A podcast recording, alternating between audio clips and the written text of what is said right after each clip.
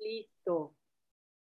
A ver, entonces la que sigue, déjame se las comparto. Vamos a ver. Puedo controlar cómo otros se sientan respecto a mí. Wow. El control, ¿no? El mejor amigo del ego. Puedo controlar. ¿Alguien se le ocurre alguna inversión? No puedo controlar cómo otros se sientan respecto a mí. O no puedo controlar nada. Claro, el opuesto.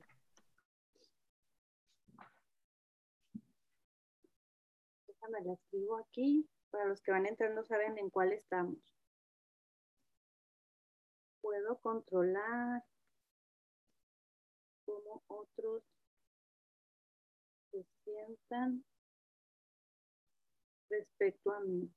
Esa, esa está bien interesante porque luego a veces dejamos de ser nosotros mismos por el que dirán, ¿no? Por lo que otros puedan sentir con respecto a nuestro comportamiento o a nuestras acciones.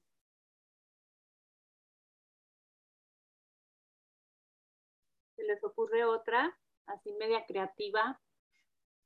Yo puedo controlar cómo yo me siento respecto a mí. Bueno, esa está media truqueada porque es absolutamente cierto que puedes. Digo, está bien como para jugar a inversiones, pero al final como que, ¿es verdad? Que puedes controlar cómo te sientes respecto a ti. Sí, la palabra control viene mucho del ego, dice Andrea. Sí, claro, puedes escoger quién quieres ser. Está muy buena. Y es que sobre todo de eso se, van tratando las inversiones, ¿no? De ir jugando con las palabras hasta que casi que, no sé si, si a ustedes les pasa, pero casi como que las inversiones terminan siendo al final una declaración funcional, más funcional. Sí. Yo puedo controlar cómo yo me siento respecto a mí. Al opuesto también, podría ser mis pensamientos me controlan con lo que pienso que los otros sienten de mí también.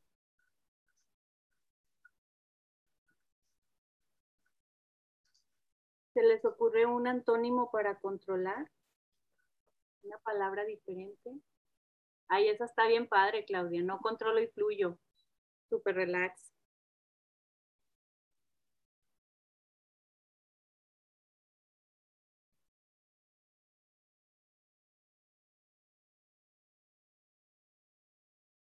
Pues, podría ser dejar ir, ¿no? O sea, de control, dejar ir. Entonces, puedo dejar ir como otros se sienten respecto a mí. Súper. Soltar, dice Sheila, sí. También ahorita se me ocurrió, por ejemplo, otros controlan cómo yo me siento al respecto de lo que ellos sienten porque casi de que era lo que hablaba hace rato, que a veces ni siquiera dejamos de ser nosotros y cedemos el control a los otros para entonces que sentirnos como, como aceptadas o queridas o, realmente en el ámbito ajeno. En esa paz que da el estar a veces en el ámbito ajeno como para estar bien, aparentemente, para que el otro esté bien más que todos, ¿no? Bien soltar. Puedo soltar como otros se sienten respecto a mí. Eso estuvo padre también. Dice Claudia, mis pensamientos controlan y me desconectan. Mi corazón siente, conecta y fluye. ¡Wow!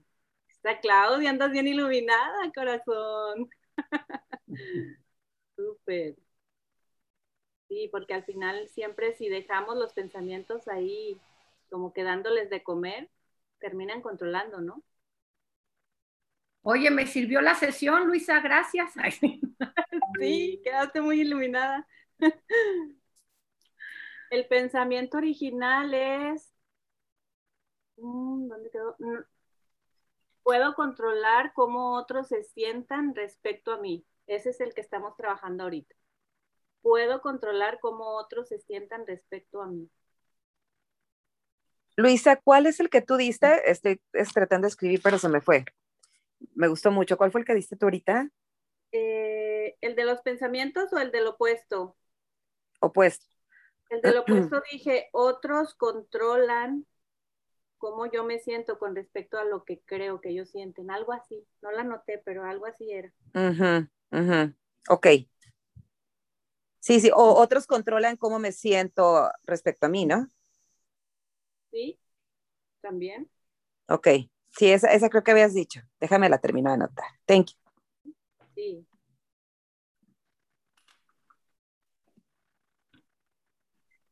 Bueno, también podría ser otros controlan cómo yo me siento respecto a ellos, no tanto respecto a mí, ¿verdad? También queda como que cómo me siento respecto a ellos.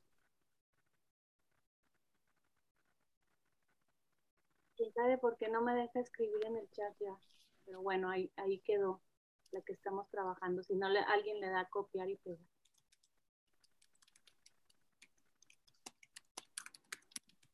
¿Alguien tiene algún ejemplo donde otros hayan controlado cómo ustedes se sienten respecto a lo que ellos sienten? O sea, alguien, eh, eh, en resumen, ¿alguien ha estado manipulado? Yo y he sido manipuladora también, porque incluso ahora recuerdo de muy de jovencita, una de mis canciones favoritas que se la cantaba a mi mamá y luego se la canté a, mi novio, que fue mi esposo. Me encantaba la de Flans de No Controles. No controles y no controles y a mí nadie me controla y era como lo mío. Y luego, fíjate cómo ahora entiendo cómo jalé lo mismo que yo decía que no, ahora veo que yo también controlaba.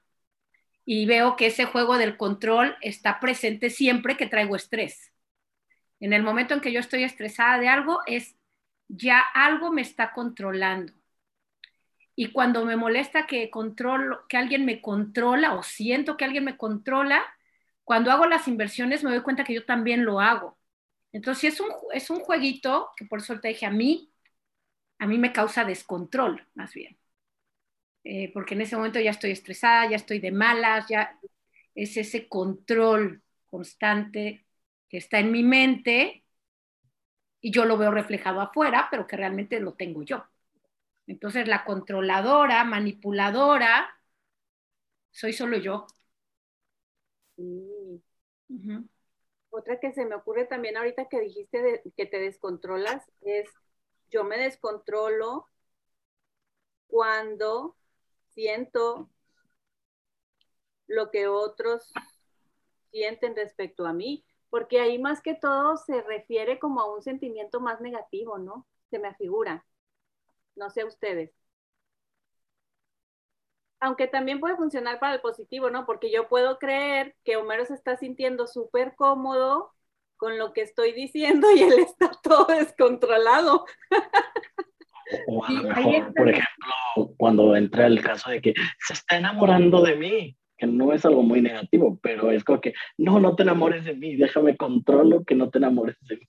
Sí. Como si tuviéramos alguna injerencia al respecto. Sí.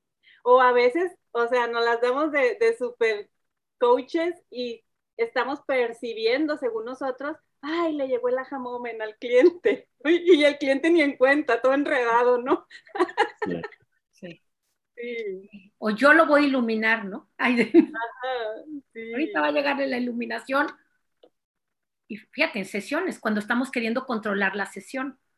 Sí, o controlar lo que el cliente está percibiendo, o sea, como que, ¿cómo le haces para realmente tener esa varita mágica? Dice Andrea, como otros se sienten respecto a mí, habla más de ellos que de mí. Ay, sí, súper padre esa, ¿no? Sí. Yo, por ejemplo, tengo la tendencia de hablar fuerte y mi esposo siempre me ha dicho, hey, bájale volumen, parece que estás enojada, parece que estamos discutiendo y yo, pues es que así hablo, o sea, es mi tono fuerte. Pero muchas veces, sí, sí, sí. Ya somos dos, yo también. Entonces, como dice Andrea, realmente eso habla más de él que de mí, porque pues yo así hablo.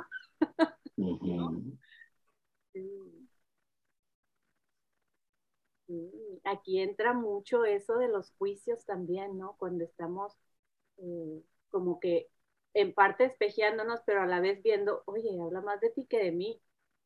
Aunque sabemos que todo lo que vemos enfrente algo tiene que ver con nosotros, pero al final dices, pues estás realmente escupiendo para arriba, como dicen vulgarmente, ¿no? o, si te, o si a ti te molestara ese comentario, entonces ahí sí es un reflejo de que eso que está diciendo, si te molesta es porque hay algo, ¿no? Sí. Porque si no, ah, pues yo hablo como yo, yo quiero, ¿no? Como dices tú, si te molesta, te molesta a ti, ¿no? Ahora, en ese ejemplo, si yo bajo mi voz y empiezo a hablar calladita, ya ni estoy siendo eh, auténtica, ya estoy complaciendo lo que el otro quiere, dejando de ser yo. Mm, mm. Y ahí sí aplicaría de que, pues, eh, la idea original de que las personas, ay no, ¿cómo era?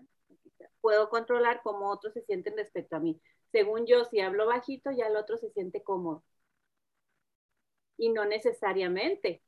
Puedo estar hablando bajito y él seguirse sintiendo incómodo.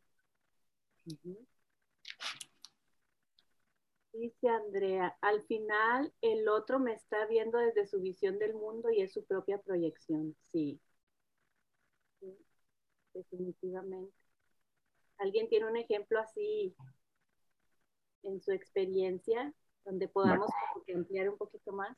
Me acuerdo cuando estaba más chavo, eh, un compañero escuela una vez me dijo de una forma como muy despectiva, me dijo, ¿tú crees que el mundo gira en torno a ti? Y yo dije, ¿y pues de quién más? Si es el único lugar donde puedo ver el mundo, o sea, claro que siento que el mundo gira en torno a mí, pues solamente lo puedo ver desde mi perspectiva, ¿no? Pues me le hace así como que egocéntrico, bueno, desde donde yo creo que venía, ¿no? Egocéntrico, este, no sé, ¿tú crees que el mundo gira alrededor de ti? Pero nunca se me olvidó ese comentario. Pues de Oye, más. Y, y, él como veía eso en ti, él estaba que se pelaba por ser el centro de atención.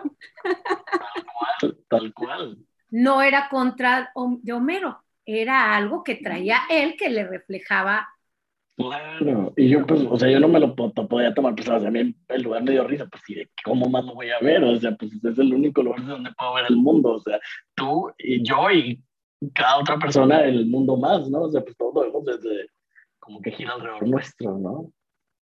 Sí, y depende cómo lo interpretes, porque lo puedes interpretar desde el ego o desde tu propósito del ser de que pues, es mi realidad. Pero, pero fíjate cómo tú, Homero, ya veías esto de alguna manera, porque no, no. te molestaste ni te sentiste mal. A ah, mí comentarios similares, pues también respecto a mi carácter, que siempre pues, yo me los llegué a tomar así como, hoy no era mi intención, todavía hasta hace poco, yo lo que menos quería era hacerte sentir mal, entonces, entonces como dice Luis, entonces tengo que cambiar, eh, híjole, cuando dices, no, pues cada, quien. Bueno, tengo que aceptar que en aquel entonces era otro tipo de proyección de la sombra que, que todavía no era como un, ay, que, o sea, como, ¿cómo decirte? Hay, hay una forma de proyección de la sombra donde según tú lo agarras, pero en realidad todavía no está integrado. Si me explicas como que, pues, era como que desde mi soberbia, yo dije que, pues, ¿y de quién más? Pero era de la soberbia. No era desde esta grandeza el ser de, ah, todos tenemos una perspectiva y, sí, ¿sabes? O sea, no, había un poco ahí de New ¿sí sabes? Así como de, claro, y, y, te topaste con el muro de Berlín, o sea, ¿sí sabes? O sea, había todavía un poco de eso, o sea, desde la soberbia, que es otro tipo de, según tú, integrar la sombra, o sea, como que decir, sí, sí soy así, sí, ¿sabes? Pero todavía no es algo muy, este, auténtico, ¿no? Eh, sí, sí que había mucho eso, pero digo, está en la facultad, o sea, uh, hace ya mucho tiempo. O sea, desde la grandeza de tu ego. Desde, eso, desde la grandeza del ego, que estaba enorme. Exacto, y ahorita ya lo ves de la grandeza de tu ser, ya. Oye, mi Luisa, otra vuelta puede ser yo respeto como otros se sientan respecto a mí, ¿no? Desde el entendimiento que, bueno, es su, es su, este, o sabes que suelto, suelto y confío, a mí suelto y confío cuando hablo de control, es como así un, un, golpe fuertísimo al ego, ¿no? Es como esta confianza, pero yo he descubierto que yo en un principio se los tengo que, que ahora sí que eh, em, como muy, ser muy clara que cuando yo hablo de suelto y confío, no me refiero al principio de la certificación, sino desde mucho antes, yo tenía esta confianza en que al final pasara lo que yo quería que pasara. O sea, sí soltaba y confiaba en que eventualmente iba a hacer que la vida, ¿no? Hiciera justicia y entonces pasara lo que yo creía que tenía que pasar. Y ese tipo de confianza a la que nos invitan es, es, es confiar a que lo que tenga que pasar y que piensen lo que tenga que pensar, todo es parte de un plan perfecto, ¿no? Y entonces este respeto al que me refiero, de respetar cómo otros se sienten respecto a mí, es también respetar este plan perfecto que hay para ellos dentro de su misma evolución de conciencia, ¿no?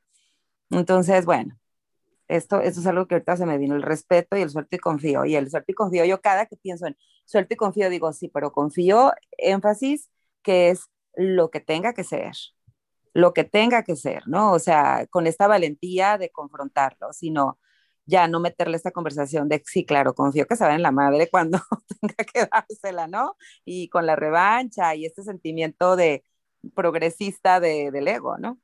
Pero bueno, esto, esto es algo que ahorita se me ocurrió. Buenísimo. gracias, David.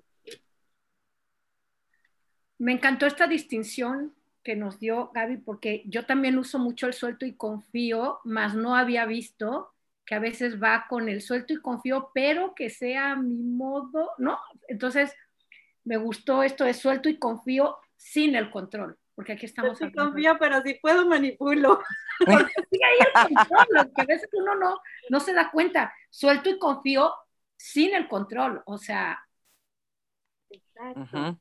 Fíjate, y es que al final ese juego de palabras es bien interesante porque, por ejemplo, volviendo un poquito para las que no habían entrado, a mí me gustó mucho esa que dijo Andrea eh, al principio de yo puedo controlar cómo yo me siento respecto a mí.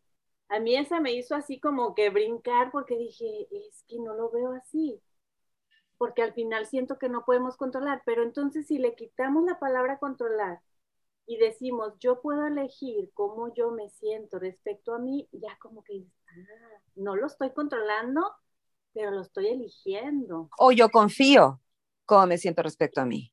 En esta confianza absoluta de que estoy en un cambio evolutivo hacia una conciencia divina. O sea, confío. Y que los yo acabo de vivirlo ahorita la semana pasada con mi mamá, tuvo un problema cardíaco, ¿no? Entonces ahí vamos, el cardiólogo y no sé qué.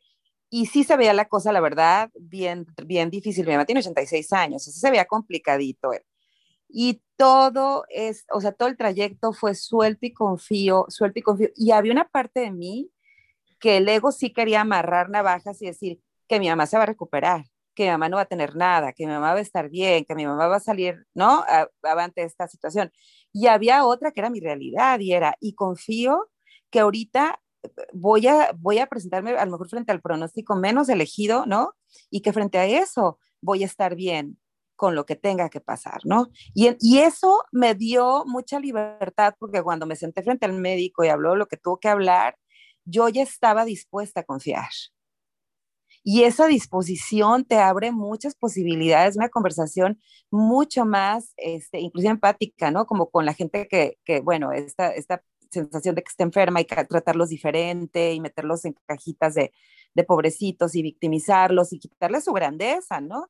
Y yo desde que recogí a mi mamá, la recogí entera, o sea, me refiero en cuanto a su grandeza, nunca la debilité, nunca le, le, le, tomé este lenguaje de pobrecita, ni la victimicé frente a lo que estaba sucediendo. Y eso la engrandeció, porque yo la vi sentada como roble enfrente del médico, eh, cuando le hicieron los análisis, cuando le pusieron y le quitaron, y, y, eso, eso a mí, para mí fue muy, muy fuerte el ver cómo cuando sueltas en esta confianza de lo que tenga que ser, es, es, es, es, parece como tan insignificante, pero es tan grande porque, porque es cuando entra esta fuerza superior a ti, ¿no? Como la quieras concebir, y entra esta magia de, de bailar el vals, ¿no? al que te pongan y la música que te pongan, ¿no? Y eso es de él y porque ya no estás padeciendo con esto que siempre ha sido tan mío de, de querer estar como en esta expectativa constante de qué va a pasar, ¿no? Y, y no, no era la expectativa, entonces la frustración, y entonces no, esto tampoco. Y como todo esto era calificado a través de mi ego, pues nunca era suficiente, ¿no? Entonces, eso está padre. Ahorita que lo decías, Clau, a mí me ha liberado mucho el entender que no es una confianza bajo ningún control, sino es una confianza ciega de lo que tenga que pasar y poniéndote en, así en, y confrontando tu mayor miedo, que es lo peor que puede pasar. ¿no? Y yo ahí entendí que lo peor que podía pasar es que me muriera. Y entonces me confronté con ese miedo, ¿no? Pero es importante a veces para mí como concientizar que, que lo mejor y que la confianza no es lo que mi ego cree que es, ¿no? Sí, qué bonito todo eso. Y entonces ahí se me ocurre una vuelta de que pudiera ser, yo confío que lo que otros sientan respecto a mí es lo ideal y perfecto en ese momento, independientemente si es positivo o negativo, pues es lo que hay. ¿Algún mensaje habrá para aprender o, no sabemos realmente si es un beneficio lo que estamos viendo como un, como un tropiezo, un estorbo? Ah, te puedo platicar desde mi experiencia personal, pues toda mi vida desde que era este, adolescente, eh, la dinámica familiar ha sido como oveja negra, ¿no? De que todos ellos son santos y la oveja negra acá, ¿no? Eh, tu humilde servidor. Y, eh, y, bueno, durante mucho tiempo fui muy rebelde, drogadicto, este, con miles de problemas, este, y este, pero después hubo como un cambio, ¿no? Y empezar en estos temas de conciencia, y la cosa más graciosa es, ah, bueno, regresar a interactuar con mi familia y poder estar hablando de algo tan lindo como el propósito del ser y parece satánico, es, este, es así como que esa cosa, eh, eh, ay no, esas cosas blasfemas, satánicas, o sea, es como esta dinámica que aún quieren continuar de este oveja negra, ¿no? Que es muy cómoda para el resto de, de la dinámica familiar. Y yo como decir, ah, bueno, pues me rindo, ¿no? O sea, me rindo, me rindo. O sea, puedo estar hablando de la cosa más amorosa que pueda yo concebir y aún así puede ser interpretada como algo malévolo, perverso, satánico. Y no tiene nada que ver con, con, lo que yo estoy diciendo. Tiene todo que ver con cómo lo están percibiendo y cómo deciden creerlo. Pero estoy muy abierto a que se me malinterprete de esa manera, porque no tiene nada que ver conmigo cuando mi control estaba en tratar de controlar lo que percibían de mí, y mírame ahora ya en, este, súper renovado, súper, este, no sé, eh, iluminado, súper, no, pues estaría hecho garras, ¿no? Pero eh, mientras no, el, o sea, el poder no está allá, sino el poder está en, ah, sí, malinterprétame todo lo que quieras, pero para mí es verdad. Y yo conozco mi verdad. Y eso es lo único que, e, e, es el único poder en, el que de verdad hay. Entonces estoy súper, súper abierto a seguir siendo en la dinámica lo que quieran proyectar sobre mí. Porque, como dicen ahí, lo que es cierto no puede ser eh, afectado, ¿no? Exacto. Y si, y si ellos te han puesto en esa caja con un tape grandote que dice oveja negra y el significado de oveja negra para ellos es algo negativo o malo, pues hasta que decidan sacarte de la caja podrán ver algo diferente en ti. Y da lo mismo, ¿sí sabes? Porque mi, mi paz no está en eso. Entonces no es como que de repente digan, ah, ya cambió la dinámica, ay, no, ya no eres la oveja negra, ay, ya me voy a... Imagínate, se me tengo que esperar hasta que me saquen de la caja, pues, o sea, qué, qué, qué horrible, que imagínate, a lo mejor nunca sucede, ¿no? O sea,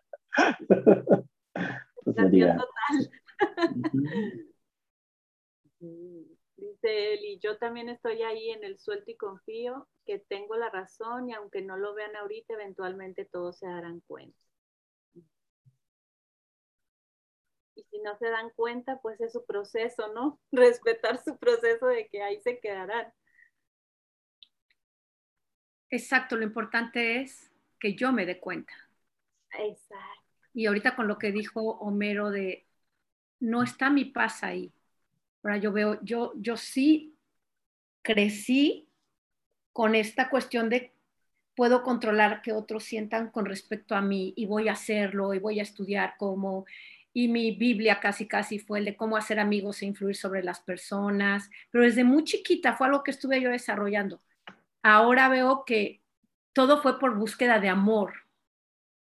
Porque como que siempre la palabra amor para mí desde muy chiquita era así como ese amor que está afuera y me doy cuenta ahora que mi amor no estaba ahí, como dice Homero, mi paz, mi, al contrario, me, yo tenía que cambiar siempre porque, ah, hice esto, no te agradó, entonces déjame ahora qué personaje saco. Entonces me volví como una experta de, siempre quise estudiar actuación y me doy cuenta que, que, que estaba yo frustrada porque nunca logré hacer lo que quería. No, claro, lo hice y toda mi vida tuve muchos personajes, todos, la verdad, para querer agradar, a ser feliz para tener yo ese amor o esa aprobación.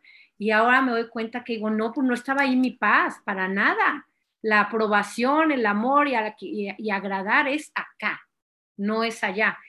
Y, y es por eso darme cuenta que de todas maneras todo eso era un control, estaba controlándome todo el tiempo, todo el tiempo controlándome, ah, no seas así, Claudia, no, ahora sí sé, no, ahora esto, ahora es el bufón, ahora cállate, ahora no hables alto, ahora hablas despacito, ahora camina derecho, caminas, ay no. Y ahorita que decía Gaby del baile, ya ves que ahora me dio una sesión Luis en la mañana, que traía yo, bueno, hasta tristeza, se perdió mi gatito y yo estoy así de mi...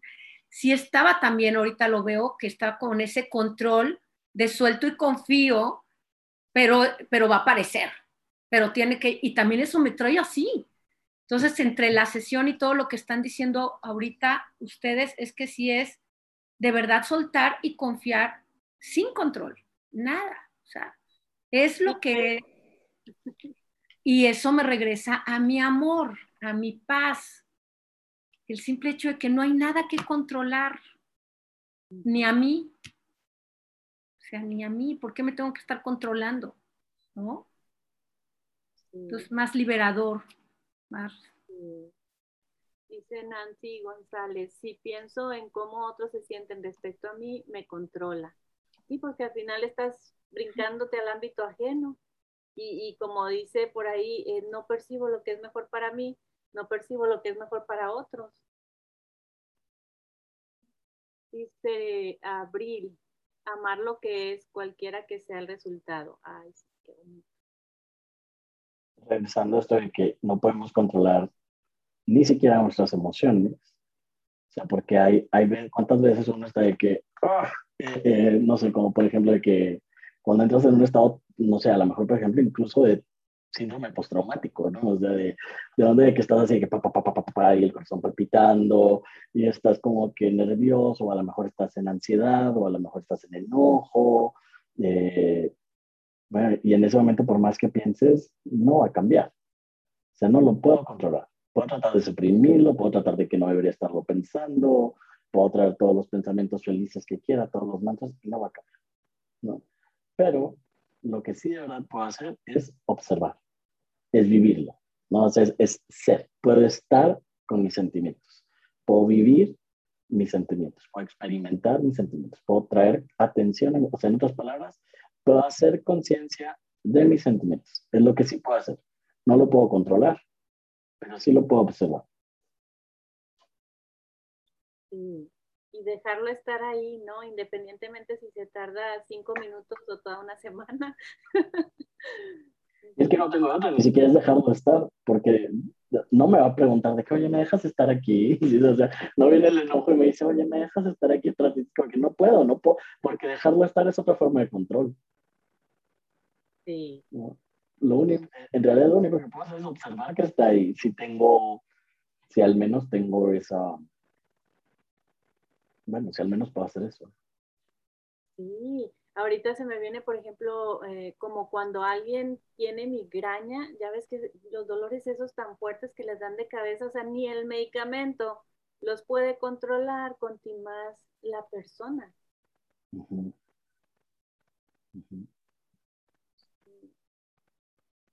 se ocurre otra vuelta o otro ejemplo? ¿Puedo controlar cómo otros se sienten respecto a mí? Observar es estar en presencia, dice Klaus, sí, qué tal. Bueno, eh, sienten que ya quedó un poco más clarificado esta, esta creencia para pasar a la que sigue. Sí, bueno, a ver, la que sigue. Siento tu energía. Parece una verdad absoluta de repente, ¿no? Si no la cuestionas.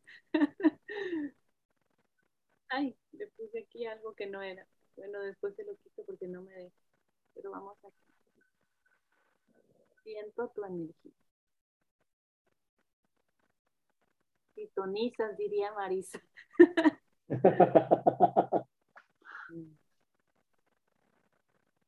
Me escribo aquí. Oye, una podría decir, siento mi energía. o sea, lo, lo, que creo que tú me estás trayendo, más bien yo lo estoy siendo frente a ti, ¿no? Está buenísima esa forma de verlo, claro. Espejito, espejito, ¿no?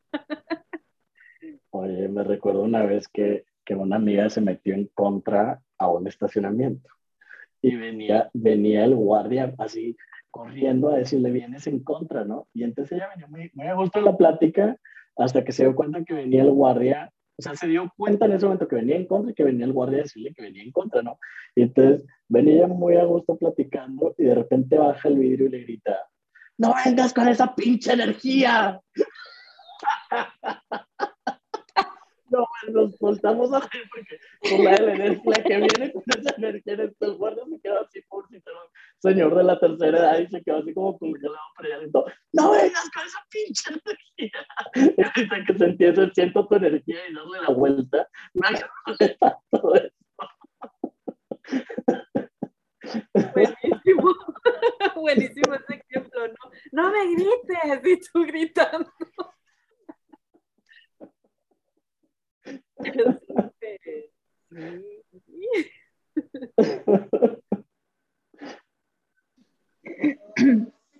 O sea, el señor apresurándose para decirle que estaba en peligro.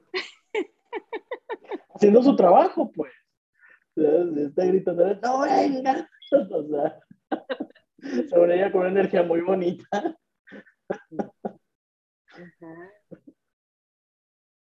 Otra pudiera ser, bueno, la opuesta, no siento tu energía. Mm.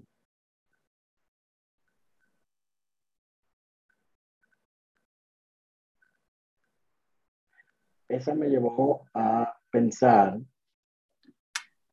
sobre todo en este tema de, del amor, ¿no? De que cuando alguien, por ejemplo, la gente que es muy expresiva con sus palabras o que buscan mucho afecto, eh, eh, o sea, y de que no siento tu energía de que me estés eh, retribuyendo, ¿no? El amor, ¿no? No sé por qué me llevo ahí, de que es que no eres lo suficientemente amoroso, por ejemplo, o de que eres muy seco, o nunca me dices nada, o es como que no siento tu energía amorosa, me llevó ahí, no sé por qué. como si pudiéramos saber si alguien, o sea, si porque nos dijera te quiero, ya, ah, ok, ahora sí ya, puedo constatar que sí me quieres. Siento mi energía, más bien ahí, cuando yo estoy esperando la energía del otro, no siento mi energía.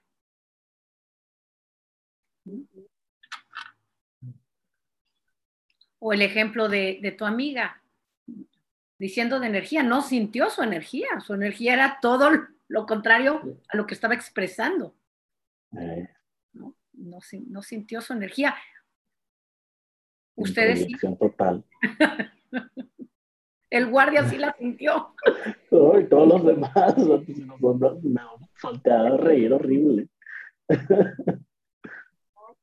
O a veces, por ejemplo, en ese mismo, en ese mismo ejemplo, tú escuchas gente gritando, discutiendo y todo, y tú, es su ámbito, así toda en paz, toda así, entonces no estás sintiendo esa energía porque tú estás en tu centro. Al revés, ¿no? No, no, no te enganchas en esa energía negativa.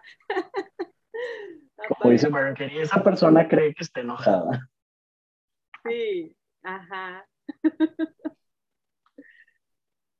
Oye, y un ejemplo claro es manejar, ¿no? Cuando manejas, por lo menos yo aquí en los freeways, en, donde, en su casa, por su casa, eh, digo, yo a veces digo, bueno, ¿por qué hay días que me afecta tanto que este güey maneje tan mal y a veces no me doy cuenta? y creo verdaderamente que tiene que ver porque hay algo que ellos hoy hicieron o no hicieron bien respecto a su manejada, ¿no? Pero, pero es impresionante, ¿no? Que, que, que a veces de su voltean y te ven así con cara de lo hiciste mal, ¿no? Y ya es suficiente para pensar que el que trae la súper mala vibra es esa persona. o te pueden tocar el claxon y decirte que te muevas y te da lo mismo. Y ahí es cuando descubres dónde está tu energía verdadera, ¿no? Y es como en esta conciencia o en esta relajación en la conciencia. Porque no es que no estés consciente, es que justamente es cuando más consciente estás de que hay un ámbito nada más, ¿no? Y es ahí donde dices, que deli, que se desmorone, pero que no me di cuenta que se desmoronó. Y es cuando pongo la atención, cuando estoy enganchada con la conversación de otros, ¿no? Entonces, a mí simplemente cuando no me doy cuenta es cuando más feliz fluyo. Cuando me di cuenta es porque hay algo, pues hay una conversación conmigo, siempre. No, hay, no ha habido una vez que diga, no, esta vez sí fue coincidencia. No, no, Reina, a ver, ubícate, regrésate a lo tuyo y honestamente contéstate cómo estás ahorita, ¿no? Y ahí es donde veo que siempre que hay enganche emocional es porque hay una conversación de control, ¿no? Se me ocurre la vuelta de no siento mi energía cuando espero sentir la energía del otro. O sea, porque te sales de tu ámbito.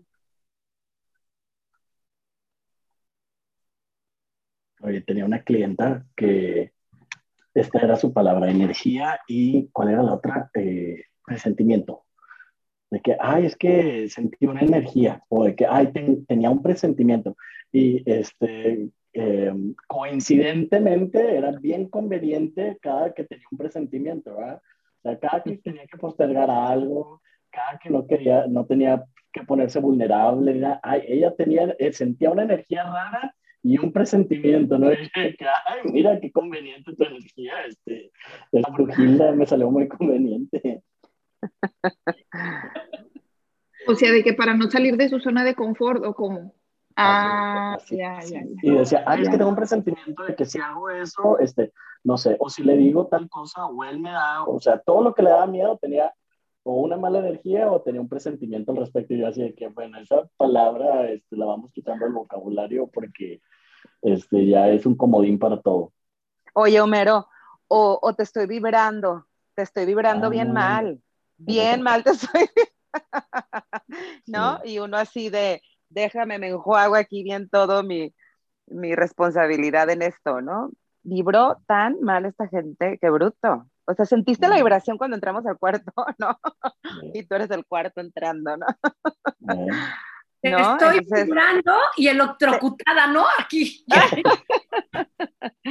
claro. La energía que trae uno, ¿no? La que está claro, Claro, claro. Y, y, y, y, a mí me pasó alguna situación hace muchos años con un homeless en, en San Francisco, que hay muchos, ¿no? Y, andaba bien agresivo, súper aguerrido, así de, de, de, ya sabes, estos descontrolados que hablan solos y que se quieren pelear y que te dicen cosas, pues no está, están desconectados, ¿no? y, este, y uno de los que íbamos en este grupo se le quiso poner tú por tú a homeless, porque lo estaba vibrando bien mala onda el homeless a él, ¿no? Y entonces, este, eso se me hace, se me hizo como muy ilustrativo en este aspecto, ¿no? Como uno cree que la vibra tiene que ser de afuera para adentro y que los demás son responsables de la vibración que uno debe sentir, ¿no? Y de la energía que uno debe sentir. Y yo a veces es cuando pues me salgo de mi ámbito y quiero responsabilizarte a ti de que depende de ti mi vibración, ¿no? Y mi felicidad al final.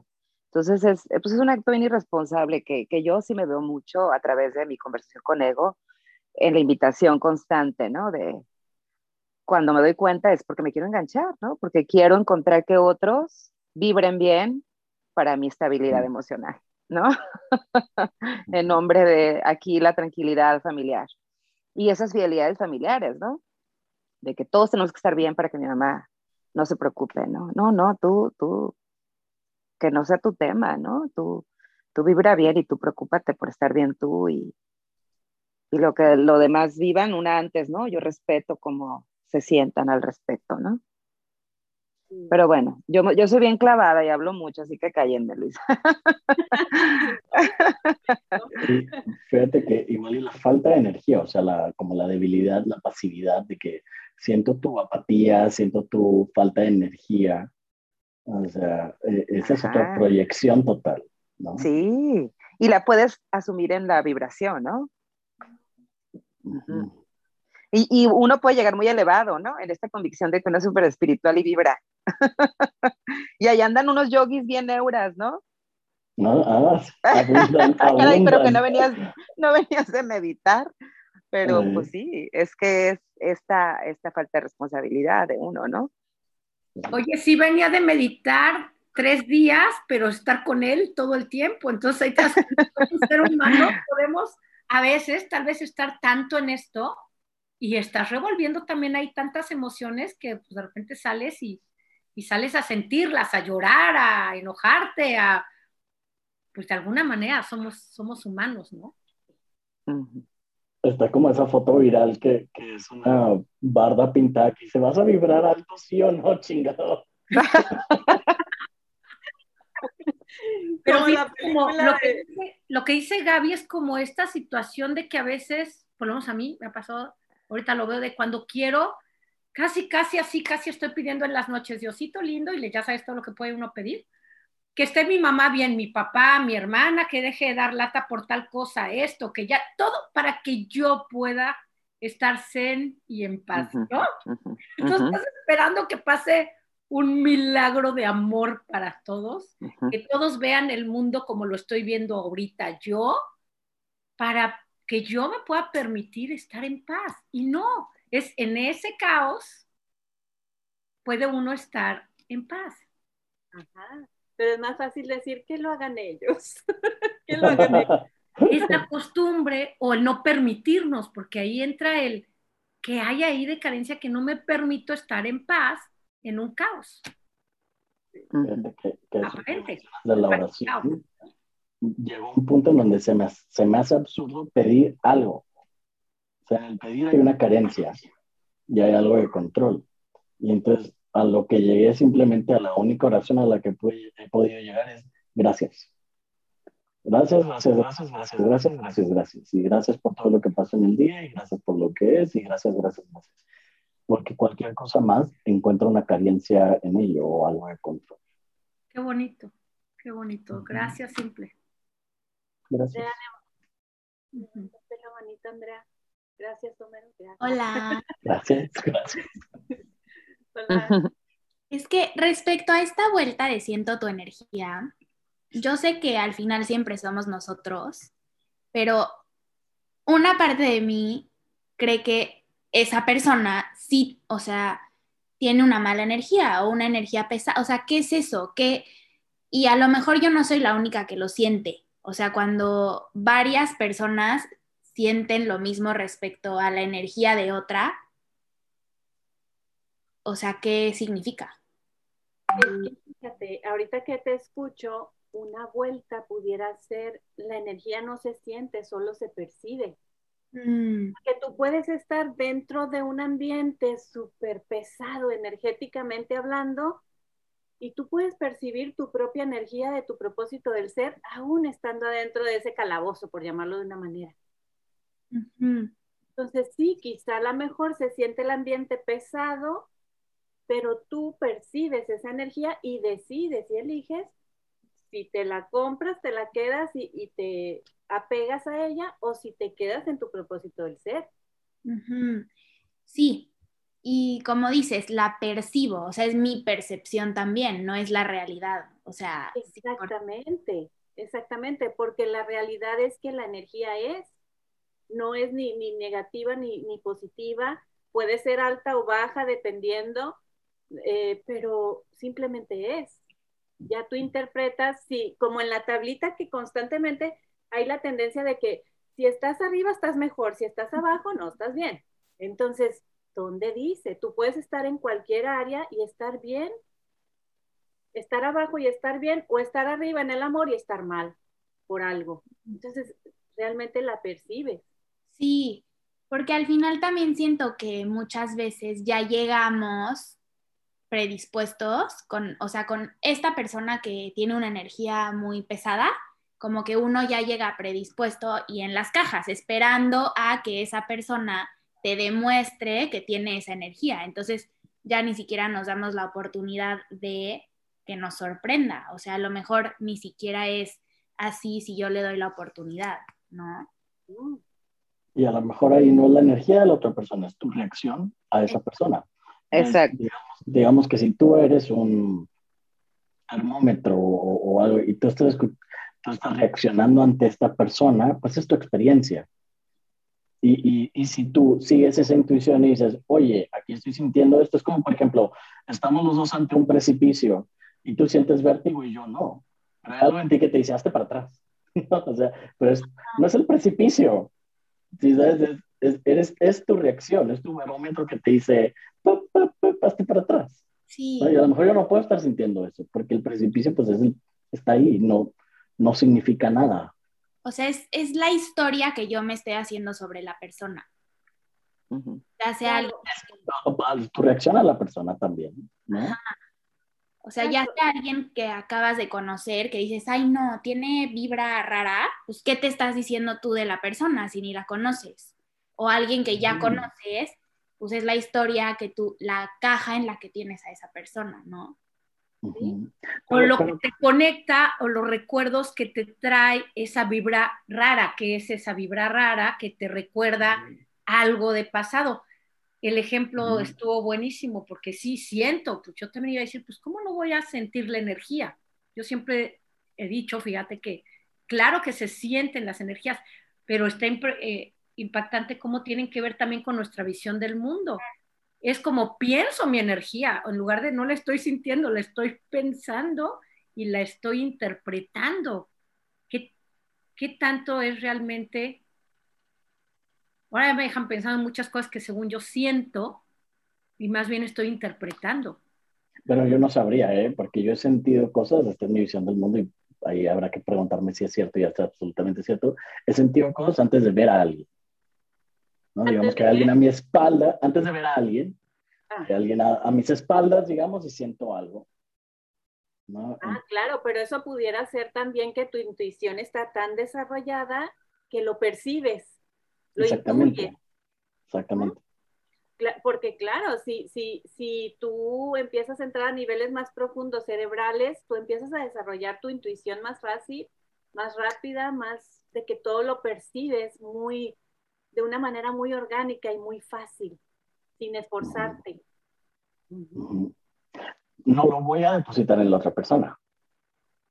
Ajá. Sin embargo, voy a decir, ah, mi sentimiento respecto a esto es esto, mi. no, es la otra persona, es un ser malvado, Voldemort, este, que me da mala vibra, es, no, mi reacción es esta. Y, y ya puedo decidir y puedo decidir qué pienso al respecto, ¿no? O sea, que, bueno, de aquí. La energía no se crea ni se destruye, solo se transforma. Entonces, cualquier energía que aparentemente tal vez estemos sintiendo con respecto a alguien, por ejemplo, el ejemplo de Andrea, podemos transformarla, podemos estar sintiendo tal vez una mala energía con tal persona y en el momento en que ya observamos de a ver qué pensamientos tengo ahí, igual y les hago el trabajo inversiones y en ese momento se transforma la energía con esa misma persona, porque pues se deshace la interpretación. Pues sí, pero, pero yo ahí, yo ahí no creo que, o sea, yo no, yo no creo que haya manera de que tú puedas sentir energía de alguien más, porque es, es meterte al ámbito del otro y no hay manera que nosotros tengamos ese poder. Entonces, entrar eso es imposible, es una energía que tiene que ver sí o sí contigo. No, lo que, tú sientes es tu ámbito. Porque es una energía se proyecta en ti. sientes es tu ámbito. Correcto. Entonces, si yo estoy sintiendo tu energía, no es tu ámbito, no, es mi ámbito. Es el tuyo, exacto. Ahora, si, yo me meto a la historia de que tú eres una persona malvibrosa, Ese es tu ámbito. energía. o sea, eso ya es una historia, es una proyección. Exacto, exacto. sigue siendo mi ámbito. Completamente, siempre. Al final siempre empieza y termina en uno. Rebota, rebota, rebota. O sea, no hay manera de que yo sienta tu energía. Es como quererme adentrar en un mundo imposible. O sea, bueno, si ya te metes otros temas, pero bueno, me refiero, o sea, MMK, ¿no? Lo que nos enseña es tu ámbito, el mío, la de realidad, ¿no? Y, y, sentir la energía de frente a la realidad o frente a otros tiene que ver sí o sí con mi realidad, con qué interpreto. Y esto que habló ahorita Andrea, esto digo que obviamente a mí también me ha pasado, eh, que yo he creído que tiene que ver con otros, mi vibración frente a ellos, ¿no? Pero es otra vez esta falta de responsabilidad ante lo que yo estoy eh, viviendo frente a esto, ¿no? Y estas fidelidades, esta historia que me cuento, que me sigo creyendo que es lo que realmente está dictando de mi vida, ¿no? Pero entonces, este, pero sí, yo, yo ahí creo que no, no, yo no le abro la puerta, honestamente, porque a mí esa creencia me pone en dualidad. O sea, creer que yo tengo cierto poder frente a la energía de alguien más y me pone mucha dualidad porque finalmente entonces empiezo a, a creer que yo tengo cierto poder y control, ¿no? Y entonces, pues, ¿qué universo me sostiene ni que nada, ¿no? Que suelto y confío ni que nada. Pero es una oportunidad siempre maravillosa si se llega a presentar, porque se nos puede presentar, sentir eso, y es ese espejote gigante. Ah, no, obvio. es reflejarnos algo. Sí. Que como dice Homero, gracias, ¿no? Qué bueno ¿qué pasó. Completamente. Y yo sabes que creo que el tema del ego, mi Clau, yo lo he manejado y lo manejé durante muchos años como un gran, em, híjole, como un evasor, era como el enemigo número uno en mi vida el ego. O sea, mala onda, porque entonces, hoy amo mi ego. O sea, hoy para mí mi ego es mi mayor maestro. O sea, gracias y gracias, como dice mi Homero, a mi ego, yo el día de hoy he podido ser quien hoy soy y concientizarme de lo que me he hecho consciente, porque si no me, no, no me, no me, no me expongo a esa situación que dice Andrea de meterme un cuarto donde creo que son otros, que es mi ego trabajando por mí, como concientizo. Entonces, a mí se me hace bien importante si, si mi propósito, que hoy es amor para mí, y yo quito del cajón del amor a mi ego, no estoy honrando ni amando de verdad todo lo que es, ¿no? Mi ego no, tú chusma, chusma, tú eres malo, no, tú eres parte de mi vida. ¿Y qué crees? Te vas a morir conmigo el día que yo entregue mi traje físico, ¿no? Y entonces yo más vale que dentro de estos años que tenga la capacidad de estar en este mundo, tener una conversación hasta amorosa hasta con mi ego. Claro, hasta con un cafecito ahí nos tomamos un cafecito. Sí, vamos a charlar, ¿cómo te sientes al respecto? Ay, pues yo siento que yo conté, ah, pues órale, ese es mi ego, qué lindo, bienvenido. Vamos a ver, a ver, ¿no? Déjame apu siéntese joven, ahorita lo atiendo, ¿no? Entonces voy y me hago mi sesión. Qué rico, qué rico verlo. Están diciendo, se me ocurrió una vuelta eh, de que siento tu energía pudiera ser, cedo mi energía a mi entorno o al otro. Así es. Estoy operando.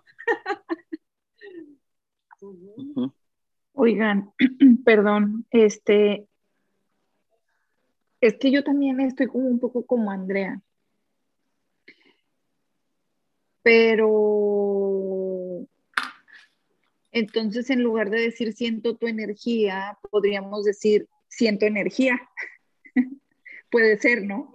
O sea, en lugar de decir, tú estás emanando esta energía negativa cada vez que te veo, no, o me haces que yo emane esta cosa negativa hacia ti, no sé, en lugar de decir eso, de decir o pensar, siento energía y no juzgarla buena o mala, simplemente, ah, ahí está, porque la siento, pues no sé, la estoy sintiendo y ya no la voy a juzgar.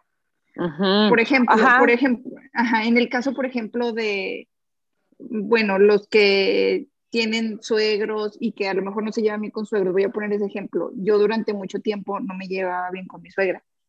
Ahorita, gracias a Dios, ya bien, somos comadres.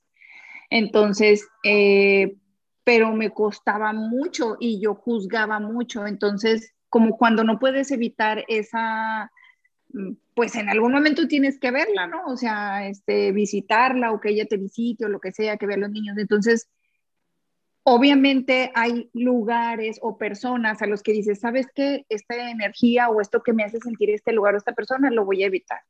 Y lo evitas y ya. Pero luego hay personas, como en este caso familia, que pues no la vas a evitar nomás así porque sientes una energía negativa o malvibrosa o lo que sea. Entonces, podríamos decir que hay cosas o personas, dependiendo de nuestro pensamiento, que nos hacen sentir ciertas energías, pero eso no significa que la persona sea la causante, ¿verdad? ¿Algo así? Bueno, ahí lo que a mí se me viene a la mente de decirte es que recordemos lo que dice David Hawkins, que si tú vibras en paz, contagias a 90 mil personas. Entonces, realmente aquí una vuelta pudiera ser para siento, tu energía, pudiera ser comparto mi energía, porque al final salpicamos. Entonces, la energía se comparte prácticamente, pero tú percibes en base a tus referencias que tienes pasadas de la persona o del lugar, tú percibes como bueno o malo, como mal vibroso o, bien vibroso, pero eso ya es en base a tu visión del mundo y a tus referencias que ya traes sobre eso. Y no puede ser ahí también, Luisa, que si conectamos más en sentirlas, no tanto que siento las energías, siento la energía que esta situación o esta persona me hace sentir a mí. Y, y dependiendo en cómo esté mi energía en ese momento, que sabemos que hay polos positivos, la luz, la sombra. Tal vez cuando yo estoy muy de buenas, muy... Bueno, me puedes poner tal vez en los ambientes aparentemente más pesados y yo puedo estar muy bien. Pero si yo no estoy en esos estados, estoy debajo de, de la tabla de conciencia, en ese momento me protejo mi energía y me aparto de ciertas, tal vez, personas, así sea de la familia, ¿no? no sé si me doy a entender, como estar más observadores, como nos, nos dice Homero, o sea, no olvidar que al observar estamos en el aquí, en el ahora, sintiendo, sintiendo esto que está pasando. Ahí, Clau, ahí sabes qué, se me ocurre, mi Clau, como conversión es, yo respeto amorosamente la energía y me responsabilizo de la mía. Qué bonito, anda. ¿No? O sea, ya la vi, ¿no? Lo que dice Nancy ahorita, ya lo observé. Voy entrando al cuarto, dice Andrea, ¿no? Yo estoy viendo, yo respeto amorosamente la energía que hay aquí, ¿no? Pero me responsabilizo de la mía, en ese mismo renglón. Sí, porque ahí ya te mantienes en tu ámbito y en tu poder. Pero a ver, tengo una duda. O sea, por ejemplo, voy a poner a mi papá de ejemplo, que yo toda mi vida como que él, de chiquita yo escuchaba mucho la conversación de que los Warman, o sea, mi familia paterna, como que tienen muy mal genio, ¿no? Entonces es un poco una historia, una caracterización, y luego conforme yo fui creciendo, empecé a sentir esta energía malhumorada de mi papá, con el tráfico, cuando tiene hambre, este, cuando va manejando, cuando algo no le parece. Entonces, ok, vamos los dos en el coche y él va manejando y yo estoy muy tranquila y en mi ámbito y con mi coaching y todo y de repente se empieza a pelear con el señor de al lado porque se le ocurrió. Entonces, ok, yo me responsabilizo de mi energía, pero en ese momento hay veces que hay una reacción en mí y hay veces que no. Pero, ¿qué práctica sugerirían tomar en ese momento, porque yo siento que yo soy muy sensible a la energía. Entonces, ¿qué puedo hacer para responsabilizarme de mi energía en ese momento? Cuestionar qué estás pensando. Digamos, digamos que tú estás viendo, no sé, digamos que tú no estás en reforma con tu papá y él se está peleando con él. Ok, vamos a moverlo, que tú estás en un safari y ves a dos eh, leones peleándose. Entonces tú pensarías, ¿esos leones son muy malhumorados o simplemente pensarías que es su naturaleza? Es su naturaleza. Es su naturaleza, entonces no podría sentirse así con la mala energía de los leones y, Pero cuando yo estoy en el carro con mi papá, sí puedo decir, ay, mira, este señor Barman, qué bárbaro, qué malhumorado que es. Y me está pasando su energía. Sí, porque en mi mente empiezo a tener esta conversación de, ay, yo estaba tan en paz no que él se esté peleando, o sea, yo Pero tú puedes estar en paz viéndolo pelearse, pelearse. Tú puedes estar viéndolo pelearse, pelearse entre comillas, ¿no? pero entonces... O, tú puedes verlo desde su naturaleza, de que, ah, mira, la naturaleza de este señor y verlo con toda la curiosidad del mundo. a veces, y ver cómo le grita al otro y tú estar en paz. A veces hasta risa me da, pero hay otras veces, o sea, de hecho creo que con el tiempo la reacción ha sido menor, pero hay otras veces que, que, hay un, esta reacción física. Antes de que pueda ver qué estoy pensando, es como este, como, como que me pongo así, no sé cómo explicarlo. Resistencia. Ajá. Puede ser una fidelidad familiar, mi André. Y, y, yo te sugiero que te hagas una sesión al respecto. Sí, es fidelidad, es, es toda esta conversación a la que entraste por tu apellido, ¿no? Y entonces yo salirme de esto es es bien doloroso salirte de las fidelidades familiares. Es, se necesita mucha responsabilidad para ti misma, amorosa, porque finalmente estás cuidando tu ámbito y eso a veces te pone, pone, pone a girar a otros, porque y tus pensamientos te ponen a girar, porque entonces si yo me salgo esta fidelidad y esta creencia que yo puedo estar en paz con mi papá gruñendo, ¿quién soy, no? ¿En qué me convierto? Sí, porque también, sí, o sea, y lo, lo, primero que les dije, es algo de mi familia y es una conversación muy escuchada, o sea, igual con mis hermanas, es como tus hermanas tienen, que son mis medias hermanas, pero tus hermanas que se pelean con todo el mundo y siempre hay pleito y tu tío y tu papá se pelean, o sea, ajá, como que está, está, mm, estos como labels de que los Warman siempre hay pleitos y son malhumorados y se pelean con todo el mundo. Entonces también hay esta conversación de la energía de tu hermana es pesadísima. Entonces, pues sí, hasta cierto punto yo me lo he creído. Pero regresate al carro y fíjate, tú observando a tu papá, él peleándose con el del carro al lado y tú peleándote con tu papá en silencio en esta resistencia, en esta falta de aceptación, estás peleándote. Y luego le llamamos energía, pero esa energía, o sea, todo es energía. La física cuántica nos dice todo es energía. Y el vínculo por el cual tú estás ahorita conectándote con tu papá, bueno, ¿en dónde está la tabla de conciencia? Y esa es la energía que vas a sentir. Sí, es, es, es anhelo, es mi papá no debería de ser así, o sea, yo me enojo porque mi papá se enoja. Exactamente. yo soy la víctima. Ajá. Yo soy la víctima del mal humor de mi papá. Ahora, Ay, pues qué mal que tu papá cambie y que se ponga de buenas entonces. no, eso, eso nos dice el ego, eso nos dice el ego. Sí. Y también los otros transeúntes y los otros que manejan en la avenida. Ajá. Te dijo Andrea, me bajo del coche, ¿no? Me bajo del coche y ya, quédate ahí. Pero fíjate, con todo eso que dice Andrea, yo conecté eso desde muy niña con mi mamá. Mi mamá es muy linda y todo, pero cuando se enoja, uff. Y luego tuve una pareja con la que viví nueve años, donde todo era pleito, y a mí siempre yo, al revés, siempre controlando, yo siempre estar feliz de todo. Entonces, llegué a conocer una vez una persona que me dijo, es que no te soporto, Claudia, eso fue una, conocida, porque siempre estás contenta, todo le hayas algo bonito. Entonces ahí te das cuenta cómo la energía no es que sea bueno o malo, es que es bueno o malo para cada quien. Hay gente que se siente más cómoda con gente que está enojada todo el tiempo y le molesta a alguien que es feliz, por ejemplo, o que está contento. Ahí lo que a mí creo que me ha funcionado, porque todavía hasta hace poco yo escuchaba a alguien discutiendo y, la verdad a mí me generaba mucho miedo, hasta miedo, porque eh, es respetar que yo no tengo que cambiar a nadie, que no es mi ámbito, que, pero tampoco tengo que estar. Eso ya lo he entendido. Y lo he entendido, bueno, hasta con mi familia, por ejemplo, mi mami que la amo y la adoro, cuando voy a San Miguel y que me quedaba en su casa y todo, y veo, van a empezar a discutir, es una dinámica que a mis papás les sigue funcionando.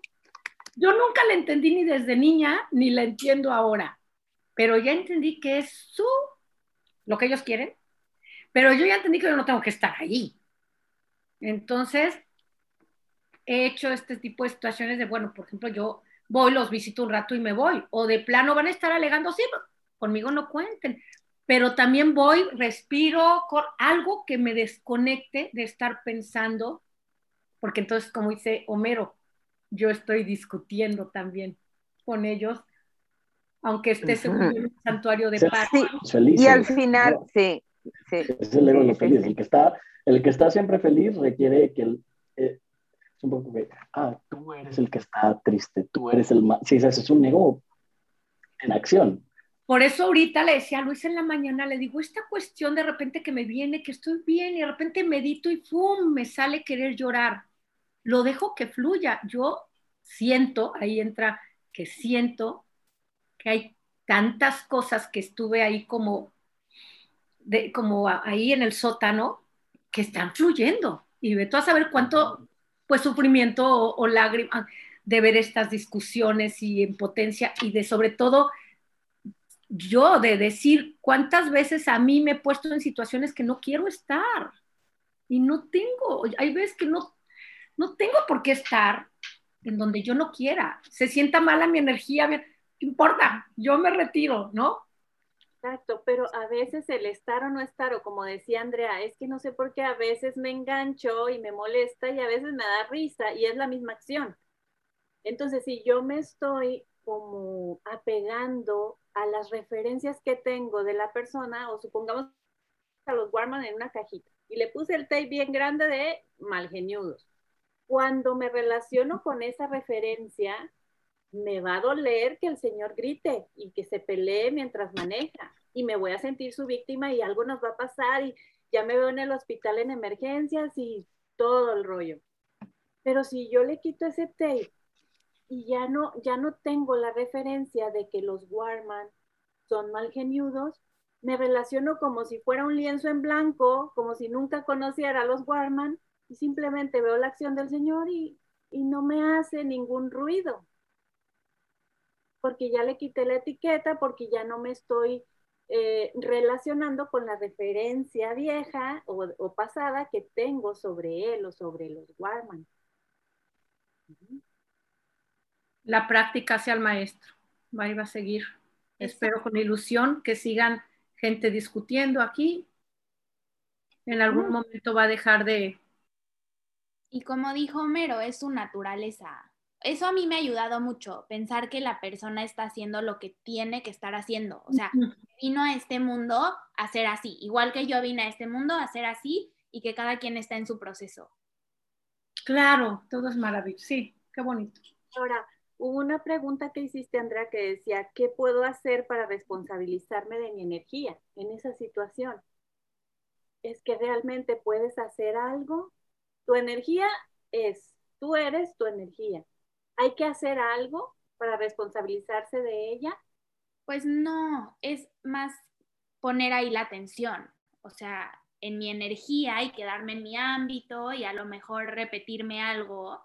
O sea, soy paz o o estoy presente, no sé, alguna como declaración que me ayude a concentrarme en, mí y no en lo que sea que esté pasando. Dejar de hacer. Cuestionarte, ¿se está peleando? Hacer inversiones, luego funciona muy bien también. Es, cierto que se está peleando? Es, una interpretación. Sí, sí, porque pelear pues, puede ser diferente para cada quien. O sea, lo único que es real es que mi papá está hablando, haciendo señas. Claro. Entonces, partimos del significado de que responsabilizarse, le quitamos un poquito de peso al deber ser y lo ponemos como la habilidad de responder, entonces yo me responsabilizo de mi energía porque tengo la habilidad de responder ante las acciones del ámbito ajeno ante mi realidad, porque al final es tu realidad. Estás en una situación de altercado, por llamarlo de una manera. Ajá, porque aparte, o sea, mientras hacía esa pregunta, yo pensaba en la práctica de suspensión, pero la práctica de suspensión, personalmente, a mí me cuesta trabajo. En, en ese momento en donde el ego te está activo y sientes todas estas cosas y yo digo como, a ver, suspéndete, suspéndete, respira, respira, no pasa nada, o sea, peor me pongo. Entonces... Y es que el ego es, el ego dice, yo sé. Por eso ponerle algo, un signo de interrogación, es el opuesto, es en el, ¿qué está pasando? Mm. Si yo estoy pensando, esto está pasando, esto está pasando, esto está pasando, ego, ego, ego, ego. Si, yo estoy pensando, ¿qué está pasando? ¿Qué está pasando? ¿Qué está pasando? Curiosidad, curiosidad, curiosidad. No ego, no ego, no ego. Apertura. No aseverar. Oye, Andrea, ¿y el suelto y confío cómo te suena? No.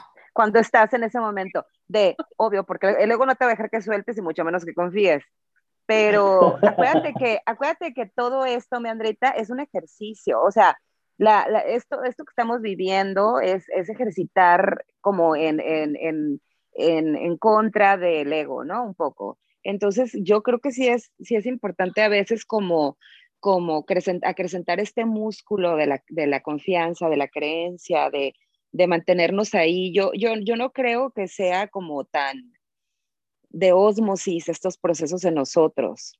Yo creo que tienen que ver mucho con una constante eh, confianza, ¿no? De, bueno, confío en que eh, eh, suelto porque pues yo no tengo ningún poder ante el ámbito de mi papá, ¿no? Y confío que él está haciendo quien tiene que ser, ¿no? Pero, pero se me hace que a mí me vuelve mucho a la responsabilidad, pero sí tienes razón, cuando estás plantada ahí, sí es difícil bajarte del macho porque evidentemente quieres resolver desde ahí, ¿no?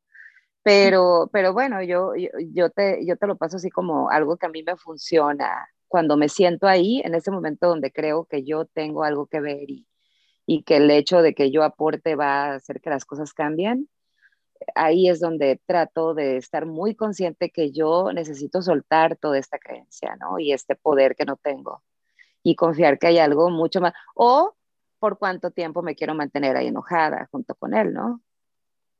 Y darte también chance a que, lo, a que lo vivas y a que finalmente pues te convenzas de que es un, lugar donde ya no quieres, quieres dejar de estar. Exacto, o sea, a lo mejor agregarle al suelto y confío, como que suelto y confío que mi papá está siendo quien tiene que ser. Aunque mi ego lo quiera cambiar, suelto y confío que ese es él. O sea, y como dijo, no sé quién dijo, creo que Claudia, que no puedo cambiar a la gente, o sea, que no es mi ámbito. No, y sobre todo en esos momentos te ayuda mucho también recordar y aceptar esta es la realidad. La realidad es al final lo que yo estoy interpretando de eso. Supongamos que estoy interpretando un altercado, esa es la realidad. Mi realidad, mi verdad es que estoy en, en medio de un altercado, porque así ahorita lo estoy interpretando. No, no, el ego no me va a dejar neutralizarlo. Ok, esta es la realidad. Recuerdo entonces que yo puedo relacionarme diferente frente a mis realidades. Entonces ahí es, no reacciono, pero respondo y recuerdo que tengo el poder en mi ámbito de relacionarme de una manera más amorosa y funcional. Eso me gusta, como aceptar que en mi mente esa es la realidad, en vez de querer cambiar la realidad que mi mente se está diciendo. Eso es lo que a mí me engancha todavía más. O sea, cuando quiero decir, no sé, no, no se está peleando, todo está bien, la en realidad no está pasando nada, o sea, a veces eso me lo refuerza más. En cómo que eso estoy interpretando ahorita. Sí, y está bien porque es lo que hay ahorita en mí para interpretar Quizás está bien, quizás está mal, viene del ego de mi ser, no lo sé, no me importa, pero es mi realidad de ahorita. Y lo que puedo hacer es relacionarme de una manera que me funcione y sea más amorosa o reaccionar. Igual y a lo mejor voy a tener ganas de reaccionar y gritarle sus verdades a mi papá y luego ya me relajo. A mí, ¿sabes qué? Lo que me ha ayudado a no reaccionar, porque por ejemplo yo era muy reactiva y sobre todo este tipo de situaciones es el no reprimir mi emoción. Porque hay veces que la emoción está ahí tan fuerte que cuando de verdad veo que yo estoy ahí queriéndola o resistiéndola, uy, llegó un momento en que explotaba yo así de boom, olvídate. ahí lo que me funciona es, bueno, me encierro en el baño o lo que sea, donde si quiero llorar, lloro, de verdad que lo he probado, es unos segundos y ya, y en ese, o respirar, o por ejemplo en mi caso, salir a caminar, yo puedo estar así, salgo a caminar, bailar. Hace no sé quién decía, creo que Gaby del baile, del vals, te lo decía hoy, Luis, ayer iba yo así, llego, música, me pongo a bailar, wow, ahí me doy cuenta que es una práctica de suspensión para mí. Entonces, cada quien va buscando como qué, o qué canción, qué, qué, te puedes poner en los audífonos, que tal vez estando en el coche, qué música puedes de repente ponerte que tal vez te funcione a ti para, para regresar y conectar contigo. Y en ese momento ya desde la curiosidad, cuando uno empieza a hacer las inversiones, hasta te diviertes, porque todo eso que estamos juzgando luego en el otro, tan fuerte, está en nosotros a veces en pensamientos, ¿no? No tal vez porque yo se lo haga a esa persona, pero me lo hago a mí o se lo hago a otros o lo pienso, ¿no? Entonces ahí te empiezas a divertir y dices, empiezas a ver con compasión en ese momento a quien estás viendo como tu verdugo que puede ser tu mamá o tu papá, ¿no? En ese momento lo ves compasivo y hasta te vas a dar cuenta, a mí me ha pasado de cambio mi percepción de compasión y cambia mi mamá. O sea, de repente mi mamá se ha vuelto más cariñosa, más, más relajada.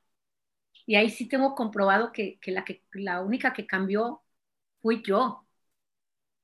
Eh, es más, ya vi que, que quererla cambiar era peor, se ponía como peor, ¿no? Y cuando dejo de que me importe si cambia o no cambia y cambio yo con respecto a ella, mi mamá, por ejemplo, se ha vuelto mucho más dulce, más conmigo. No lo ve eso mi hermano, por ejemplo. O sea, es como raro, ¿no? Entonces ahí te das cuenta que en todo recordarme hay una bendición oculta, aunque yo ahorita no la vea. Tal vez ahorita no la estoy sintiendo, pero esto está pasando aquí para mí. Ajá. No, y al final sí es un regalo ver lo que la otra persona te está enseñando. O sea, esa proyección, cuando la haces consciente de que, ah, yo también hago esto, ah, yo también soy así, dejas de juzgar al otro y es un regalo para conocerte a ti. Qué bueno. Pero hay veces, hay veces, te lo digo por experiencia propia, que no tienes ganas de hacer conciencia de ese evento. Y yo una frase que me ayuda mucho es, cuerpo del dolor, desactívate. O sea, yo le echo la paleta, la culpa y la pelotita al cuerpo del dolor. Y entonces ya se entro en aceptación de que ahorita no quiero tomar conciencia de esto y quiero ser la víctima. Y entonces, de la forma de desengancharme rápido es cuerpo del dolor, desactívate. Entonces ya me desengancho. o sea, sí, me desengancho, pero digo, ay, quiero seguir siendo la víctima, pero no me voy a, bajar mi vibración, pero quiero seguirlo viendo como si soy víctima y está bien. Desactivo el cuerpo del dolor, ya después me llegarán las ganas de tomar conciencia de eso. Ahorita no, haz de cuenta. Ahorita no, joven. Yo uso a la niña del Hoponopono, esa meditación de la niña a mí me encantó. Como tu niña está ahí y ella va a estar desconectando eso que ni sabemos tú de dónde desconecta esto que estoy sintiendo de mi programación. Y se lo pido, lo siento, perdón, gracias, te amo. O como decía Homero, gracias, gracias. No necesitamos ir ni siquiera a las cuatro. Algo de Hoponopono y confiar que, como dice Luisa, están, están, van a desconectar por ti lo que en el momento tú no puedes. Porque hay veces que uno no está en la tabla de conciencia de valentía para arriba, estamos en enojo, estamos, somos humanos en ese momento no voy a soportar esta situación, confío, lo siento, perdón, gracias, te amo y a ver qué pasa. Parte amar lo que es. Estoy enojada, estoy frustrada, estoy en ego total, es parte de amar lo que es. Y es esta parte de aceptar lo que no acepto, o sea, no acepto, acepto que no puedo aceptar esto. Exacto, exacto, que no soy que no soy, por ejemplo, el amor viviente las 24/7, que el amor está ahí, pero que a veces a lo mejor en una hora del día no tengo ganas de vivir en amor. Mm. o sea, y, se vale, ¿no? Y cuando acepto que no acepto, estoy aceptando algo. Entonces, como que ya no me estoy peleando con, no, tienes que aceptar, tienes que hacer, no, no, acepto que no acepto. Y como que todo se tranquiliza. Y hay un momento para todo. Hay un momento para hacer conciencia, que probablemente no es cuando esté en reactividad. imagínate, si, en tus, si tú estás en reactividad, algo que es como si el cerebro le hubieran dicho, hay un tigre persiguiéndote. ¿A poco tú crees que vas a hacer suspensión? A ver, deja. déjame te digo que todas las personas en el lineaje Barman que hicieron suspensión no están vivas, ¿eh? Así es como funciona la evolución. Entonces, no es en el momento de la reactividad que uno se pone a hacer de que, ay, a ver, este... ¿Inversión? No, pero pone inversiones, no, Pero, pero, pero... Lápiz y papel. Pero ¿sabes qué, Homero? Pero ¿sabes qué? También yo creo que sí es importante sí aterrizar el propósito en uno. Y yo lo viví hace unos años con mi marido, eh, venía una situación muy difícil de la calle, este, situación digo que había vivido afuera, eh, familiar, y entonces llegó muy reactivo, muy, muy enojado. Y mi primera reacción fue enojarme con él porque él se había enojado y porque además venía tarde y porque además no sé qué era, era, ¿no?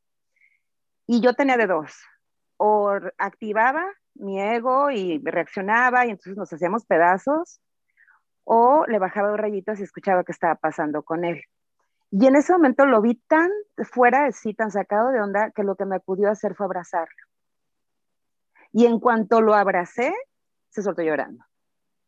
Y dejó de estar enojado. Y yo creo que a veces, muchas veces, en esta empatía de un amor propio, podemos volvernos también empáticos con el otro y salirnos de este egocentrismo que todo se trata de uno y que todo el mundo lo tiene que proteger a uno y que todo el mundo tiene que estar bien para uno. Y poderte salir de esta conversación muchas veces no nada más le bajas la defensa al otro, te las bajas a ti misma también, ¿no? Y es como una manera como de un, acto de humildad, de poder reconocer que no todo el mundo a veces tampoco está bien y que no todo el mundo tiene respuestas y que uno probablemente tiene hasta ciertas ventajas de tener todas herramientas, esas herramientas que uno tiene, ¿no?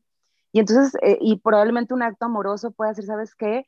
Este, respeto mucho tu punto de vista, pero a lo mejor lo que necesitas, como dice Ale, es un abrazo, ¿no?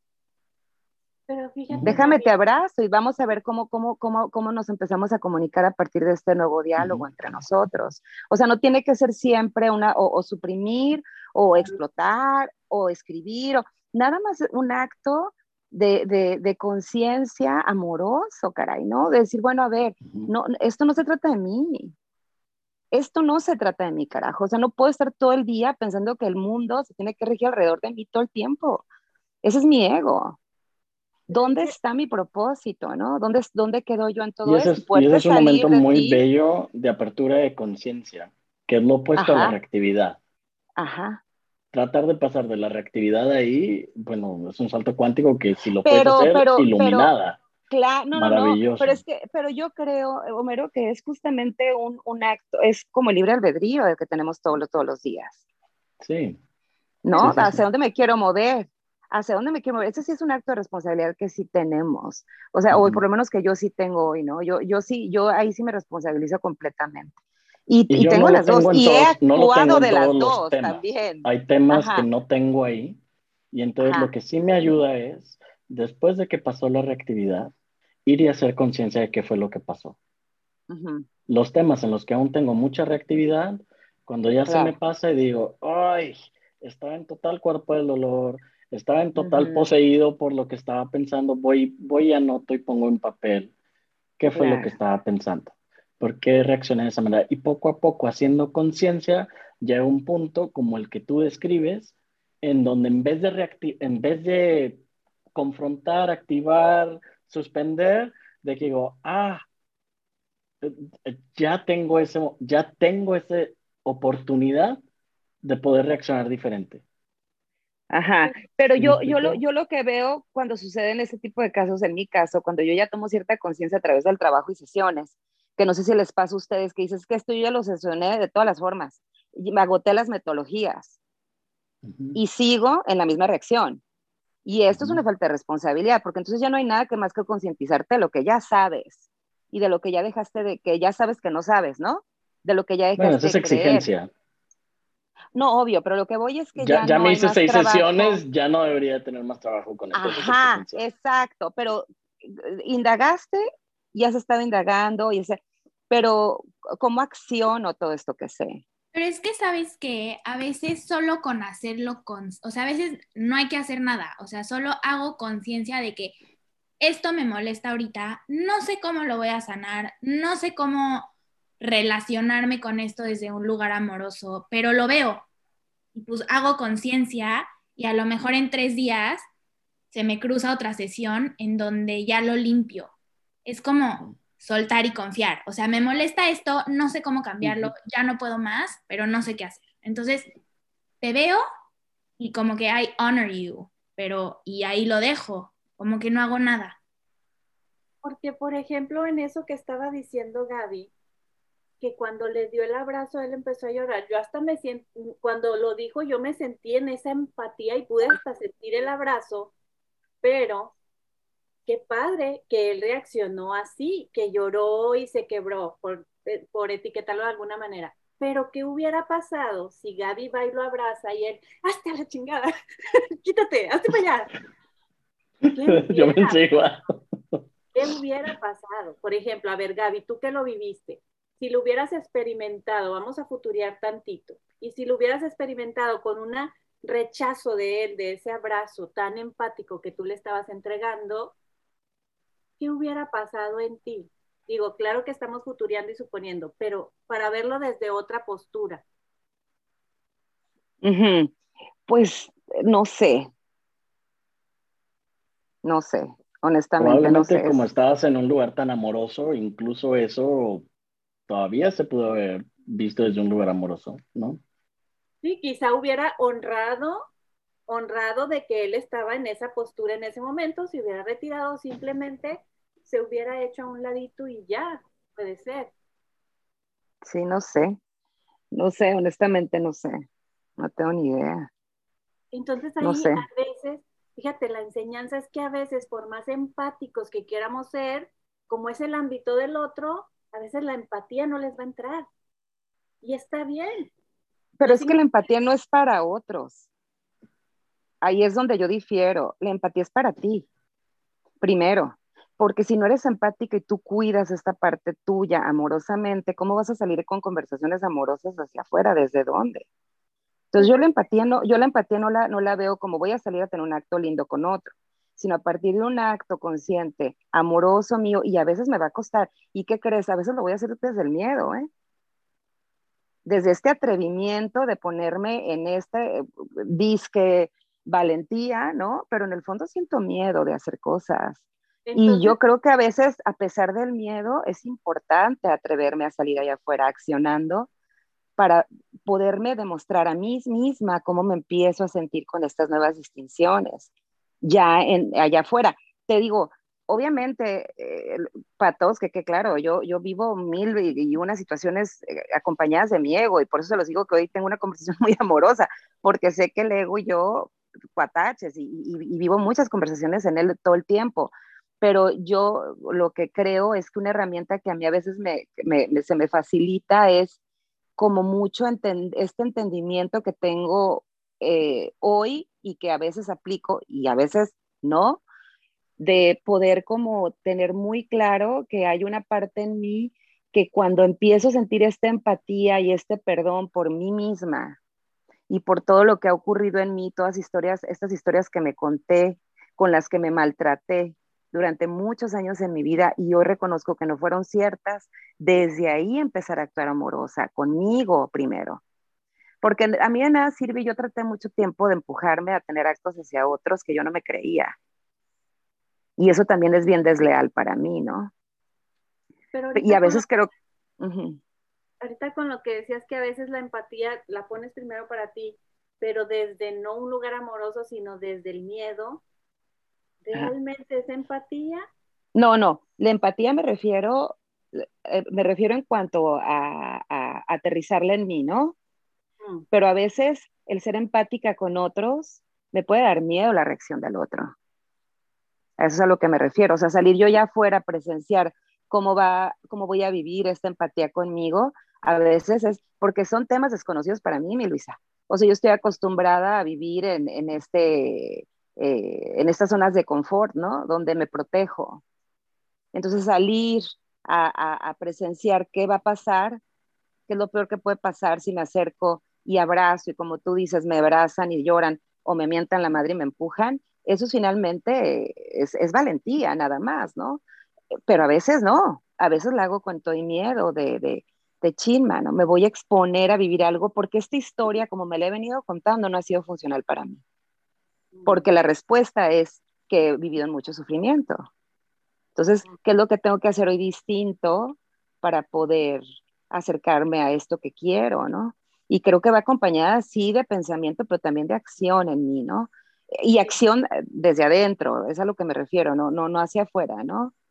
pero, pero esta es mi experiencia, ¿eh? Y yo tengo muchos años en esta búsqueda, o sea, no es como que ahorita lo pensé, sí ha sido una chamba sostenida y sí he tenido muchas veces en las que he podido y muchas veces en las que me he quedado ahí, ¿no? Y muchas veces donde he decidido inconsciente y conscientemente quedarme. Y creo que muchas sigo en esas. Pero gracias a Dios que tengo estas herramientas.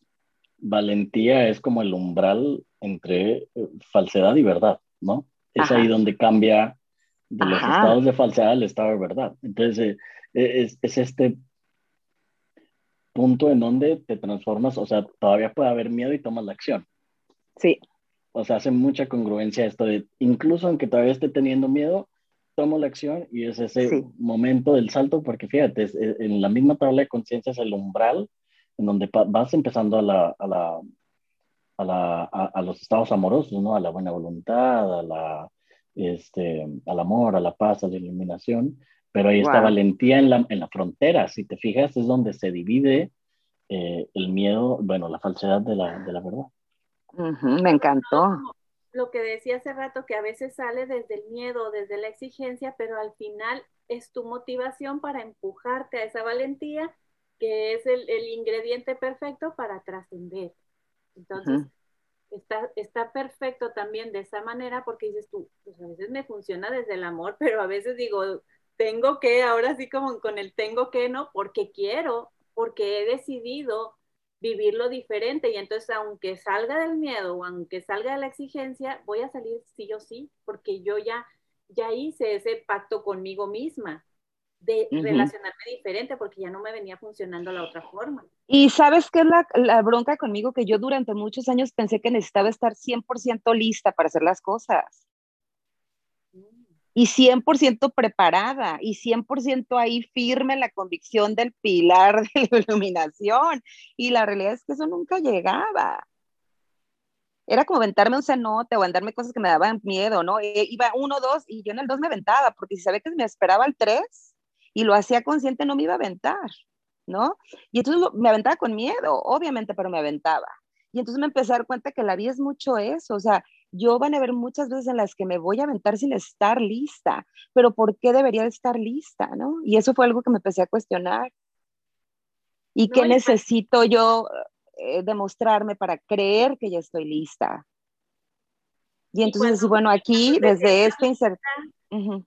Y cuando te sientas lista, vienen más pensamientos que te hacen sentir que no estás lista. Insegura otra vez, obviamente. Entonces, pues nunca está lista uno, ¿no? Y entonces uno se queda en esta conformidad, sentado, viendo la vida pasar, creyendo que un día uno va a estar listo para pararse ante la vida. Ahí me recuerda el libro de la caja, ¿no? El, el, por ejemplo, cuando tú ah, decidiste abrazar, es que es esa vocecita que te dice, haz esto en el momento en que te quedas, ay, será, me pasará, no, y qué tal si lo hago y si se enoja y si me rechaza, y no, es hazle caso a esa, esa voz. que pase, que pase lo que tenga que pasar. Y todo esto de tiempo, también la palabra aceptación, o sea, aceptar lo que es. Y ahí dicen que hay muchas prácticas. Yo, por ejemplo, estoy apenas practicando el mindfulness, pero la gente que lo vive, lo hace, ¿Qué es mindfulness? Es estar aquí y aquí ahora. Entonces es aceptar lo que es y en el momento en que vivimos más en presencia, viene el ejemplo de Cartole cuando dice que llega y un señor empieza a manotearle y a decirle, ¿y él qué hace? Nada, pero dicen que la gente que estaba ahí, o sea, él ya es alguien que ha tenido esta práctica tan constante, donde él ya puede estar y deja que la persona esté como quiera fuera de total juicio. Obviamente, yo todavía no puedo, ¿no? Pero yo sí he visto gente, por ejemplo, mi abuelito, que sin ser un ecartole te puedo decir que era una persona con esa iluminación. Nunca nadie de la familia lo vimos enojado, hablando, pero siempre era una paz con sus relajado. Y un día que toda la familia estaba peleando, discutiendo, porque mi familia, como la de Andrea, es hermosa, pero parecemos italianos, ¿no? La intensidad en todo. Ese día creo que la energía de todos se había conectado en la misma y era un desastre. Y me impactó que de repente volteó, veo a mi abuelito en su sillón sentado, tranquilo. Yo me acuerdo que me acerqué y le dije, ¿cómo le haces, abuelito, para que no te estemos afectando? O sea, ¿qué onda con todos? Pues yo, no, yo estaba enojada de que estuviéramos ahí y yo participando. Y él me decía, mira, es como tener un botoncito aquí, nada más, y ya. Pero así me lo dijo con una tranquilidad. Bueno, yo decía, jamás he encontrado el botoncito. Ahora con estas herramientas estoy aprendiendo a ver que ese botoncito, cuando realmente quiero, sí lo puedo encontrar. Y cuando no me permito ser y ya acepto, acepto que estoy enojada, acepto que en este momento, por ejemplo, el ejemplo de Andrea, acepto que en este momento, no sé, no soporto a mi papá o no soporto a mi mamá. Bueno, hay, hay veces que no soporto. Hago la inversión y digo, no me soporto a mí, sí, no me soporto a mí. Y ya eso a veces me, me calma un poco el que, el, por eso digo, las inversiones rápidas, a veces a mí es lo que me ayuda a no explotar, a decir, ok, ahorita esto que no estoy soportando, no lo estoy soportando en mí.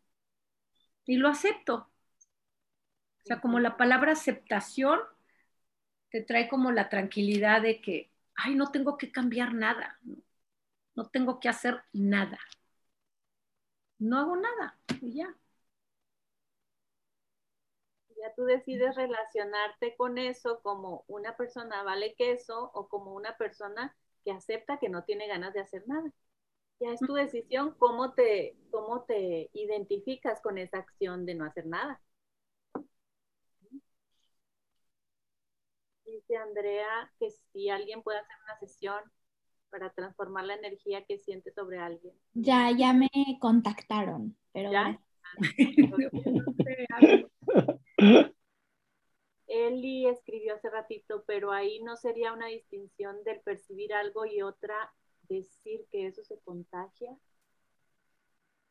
Ah, como decir causa de las malas vibras de fulano, me siento así, por, como causa, como decir causa de las malas vibras de fulano, me siento así.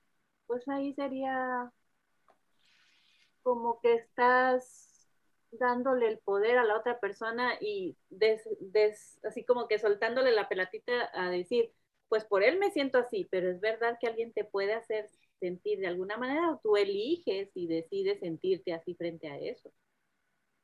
Sí, no, ya con los ejemplos que estuvieron dando, digo, hola a todos, ni les saludé, pero con los ejemplos ya me quedó mucho más claro esa parte de, porque yo también soy creyente de eso, de que sí se puede sentir la vibra de, un lugar o de una persona, pero otra muy diferente es como dejar que esa creencia te determine todo el día, ¿no? Porque luego de ahí me agarro. Y acordémonos también que las creencias universales, si te funcionan, te las quedas. Ah, claro, es válido. quieras. Aquí no se trata de que hacemos inversión porque la creencia no funciona, no, es nada más como para expandirnos y obtener más distinciones para cuando estemos con nuestros clientes o para nuestra vida diaria. Pero si te funciona una creencia tal cual, te la puedes quedar y puedes ir con ella. Me encantó esa distinción, Luisa. Me encantó porque, por ejemplo, si a mí, a mí me hace bien sentirme medio brujita que toda la vida he dicho, tengo hasta el lunar y siento la... Pero yo me siento bien con eso y tengo mis cartas y le, hago. Y, yo, o sea, qué padre. A mí me gusta, a mí me funciona, ¿no? A ver, entonces para cerrar, ¿qué les parece si nos echa a Claudia una cartita cada quien así? Pobre Claudia. Porque ahora sí que ya llevamos una hora cuarenta y tres. Yo les enseño. Órale, mi Clau, órale.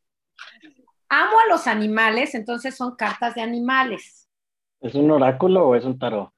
Es el tarot de los animales. Mi hermana hace ah, muchos años me leyó estas cartas del tarot. Mi hermana le encantaba todo esto Y las encontré y dije, ay, las voy a comprar y están bien lindas.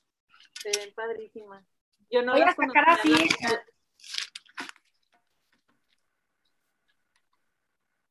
Pero ¿cómo, cómo le haces ahí la que... Ay, ni siquiera le sé, yo, yo eso sí. Ah, No, yo necesito de fluir así. oye, Claudia, yo ya tengo el lunar, créanme. Yo soy muy de, de lo que yo siento, yo saco una Nos va a salir carta un güey. este mensaje y este mensaje así va a ser. A Entonces, ver, es pero así, entonces, a ver, entonces, por ejemplo, Andrea, a mí se me ocurre que para que la saques es como si le estás haciendo así a un, a un libro, le haces así a las cartitas y cuando Andrea diga ya, esa mera. ¿Sí? O de A ver. Sí. No, no necesariamente, pero sí, puede ser. Así, Digo, no sé. o, o yo voy sacando la opción, Homero, Homero, sí le sabe, Homero sí le Sí. sabe. Hombre, nada más saca una y ya. Recuerden Ah, bueno, algo, va. nada es absolutamente cierto, no hay nada que sea así. Cada quien, dejen que fluya, confíen, es ustedes, es su energía. ¿Qué más da cómo se hace, si de una manera o de otra? Es algo de ustedes. Porque si no, ya estamos Va. viendo el ego. Está, está Sí, sí, va, va. escoges, tú escoges, entonces, o sea, tú, Sí, va. la persona, conéctate con su energía y saca la cartita y ya. Exacto. Ándale, entonces, ¿Quién. ¿Quién va a ser la primera? A ver. O yo. Yo. Ah, bueno, ver, Andrea, Andrea. Andrea. Te sale esta carta que se llama El Sol. ¿La ven ahí? Ajá. Ay, qué belleza. Ajá. Sol. Y dice, Ah, qué bonito. ponla para verla en grande, no la alcancé a ver. se las voy a ver. El Sol, aquí está. Y Ah, son, ya. es un pájaro y les voy a contar que aquí afuera en mi balcón tuvimos dos nidos con pajaritos preciosos. Yo amo los pájaros. Mm. Luego ahí me siento Blancanieves platicando con los pájaros. Me encanta. Dice, el azulejo, tus planes saldrán bien y te traerán felicidad, prosperidad y éxito. Obtendrás el reconocimiento por los logros que tanto mereces. Es el número 19 aquí. El sol.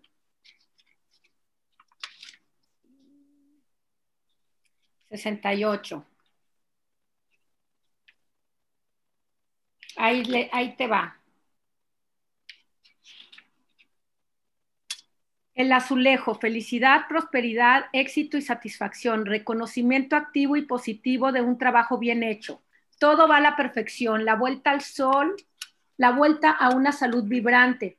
Puede que hayas oído hablar del azulejo de la felicidad. La carta del sol radiante es el lugar perfecto para que el azulejo cante su alegre canción. La aparición de este naipe simboliza un éxito reciente o inminente. El azulejo puede sugerir también ideas nuevas y brillantes que deberán llevarse a cabo. Los azulejos revolotean por el cielo con una danza aérea que constituye toda una celebración. Representan el júbilo en su sentido más puro y atraen la atención de todos aquellos que los ven. De igual modo, tus cualidades pueden dar lugar a una situación en la que estés en el punto de mira o al menos logres el reconocimiento y la admiración de tus iguales o amigos. La presencia del azulejo nos sirve de recordatorio de que la vida es maravillosa y de que con dedicación y compromisos tus sueños pueden hacerse realidad. Ay, qué bonita. Gracias. Esta fue tu carta hermosa. Vamos. ¿Quién, quién más sigue? Homero. A ver, Homero, Homero. Homero, como le dijo Byron Katie, me gustó cómo pronunció tu nombre. Homero. Ay, mi, mi hermosa. Mira, Luisa. y estaba así. El rey del otoño. El caballo gypsy. Todo va a salir genial. Tus proyectos serán un éxito aplastante. Te, te presentarán nuevas y emocionantes oportunidades en el terreno laboral e invertirás con sabiduría el dinero y los recursos de lo que pronto dispondrás. Rey del otoño. Oye, pero enséñamela, enséñamela. Sí, Lo no la importante es verla. Yo dije, no la vi. Ay, mira, qué. Mm, Homero de Javeo, rey del otoño. Hombre, pero no vamos a terminar. Tú dale mejor No, sí, siguiente carta. mejor, mejor la siguiente carta. ¡Te la mando! ¡Ya sé! tiene- No, ya sé, tienen razón. Esta, Homero. Es- exacto. y Está- entonces para empezar, está muy ad hoc, ¿eh? Luisa, ¿puedes ir apuntando Rey del Otoño, Homero, para yo, para que tú me vayas haciendo la acordeón? Yo, me sentía más reina de la primavera, pero bueno. bueno. Luego, Andrea, el sol, y les voy a mandar su carta. Ajá, sí. A ver. Y ya mandas lo demás del voy, Sí.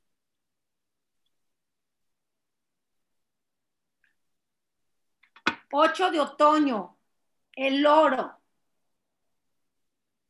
Oh, qué bonito. Nada más te voy a leer el, el, de abajito. Y es el momento perfecto para aprender todo lo que puedas, ya sea retomando los estudios, apuntándote a un seminario o dirigiendo tú mismo una investigación. Haz el trabajo lo mejor que puedas y la ley de la atracción te colmará de prosperidad y progresos en tu carrera. Ay, qué bonito. Gracias, mi Clau. Le envío a Gaby. Pues, ¿Quién más? ¿Quién más? ¿Nancy? Sí. Sí, a ver. La renovación, el número 20 es esta. ¡Ay, qué bonito! El mapache, ya es hora de poner en claro tu vida y hacer los cambios necesarios para seguir el camino divino que mejor encaje contigo. Perdona todo lo ocurrido sin hacer juicios y abraza lo que está por llegar sin miedo. Este es tu Ay, qué bonito. Gracias. ¿Estás Luisa? Sí, sí. ¿Quién más, Luisa? Yo al último. Sigue. Yo quiero. Yo, por favor. Eli. Eli, ok. Eli y luego Abril. El rey del invierno. Inteligente, imparcial, respetado, impasible. Esta es la ballena jorobada. En este momento es muy importante que te comuniques y expreses con claridad, que te muestres objetiva e impasible y que actúes de la forma más profesional posible. Si necesitas consejo, busca expertos con más experiencia que puedes encontrar. Esta es tu carta, Eli. Gracias. ¿De qué quién más? Y qué padre, ¿no? Si necesitas consejos, aquí estamos todos. Me falta abril, ¿verdad? Sí, sigue abril. 4 de otoño. Aquí está, la ardilla. Sé precavido y no vivas la vida situado en un extremo o viendo las cosas en términos de blanco y negro. Considera, por ejemplo, si solo gastas o ahorras en exceso o si te dedicas a darte a ti mismo demasiado en el plano emocional o has construido un muro a tu alrededor que, que impide entrar a los demás. Mm, ok, ahí está. ¿Quién me falta? La Luisa. Yo, y luego tú. concéntrate, Clau, concéntrate. El príncipe de verano. ¡Ay, qué hermoso! La rana. Vas a vivir una experiencia emocional profunda y probablemente romántica. Esta noche cena Pancho. Dice que te enamorará. Las cosas pueden ocurrir muy deprisa durante el torbellino de esos encuentros amorosos. ¡Ay! Así que procura mantener el equilibrio y tomar decisiones con el corazón y la cabeza. En nueve meses les aviso. Ahí, oye, ahí va a estar buscando los zapitos, no los ranas. Luisa. Dale una para ti, Clau. Ah, pues sí, va. Miren, la vaquita, me tengo que poner a dieta. la vaca, la planificación, recursos y esfuerzos que has invertido en tus sueños te dependerán, te, te pararán una gran recompensa. Mientras tanto, ten paciencia y medita acerca del siguiente paso a dar. Uy, qué bonito. Pues bueno. Ay, gracias, Clau. Mil gracias. Gracias, Clau. Pues bueno, chicos, nos vemos el próximo jueves. Yo voy a ir a preparar mi baby doll. Ah. ya me urge terminar aquí la sesión. Me voy de shopping. Luisa.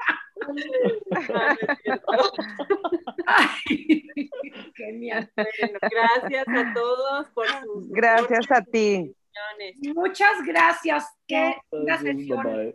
Hermosa, mil gracias a todos. Ay, sí, los quiero. Bye. Cuídense. Gracias.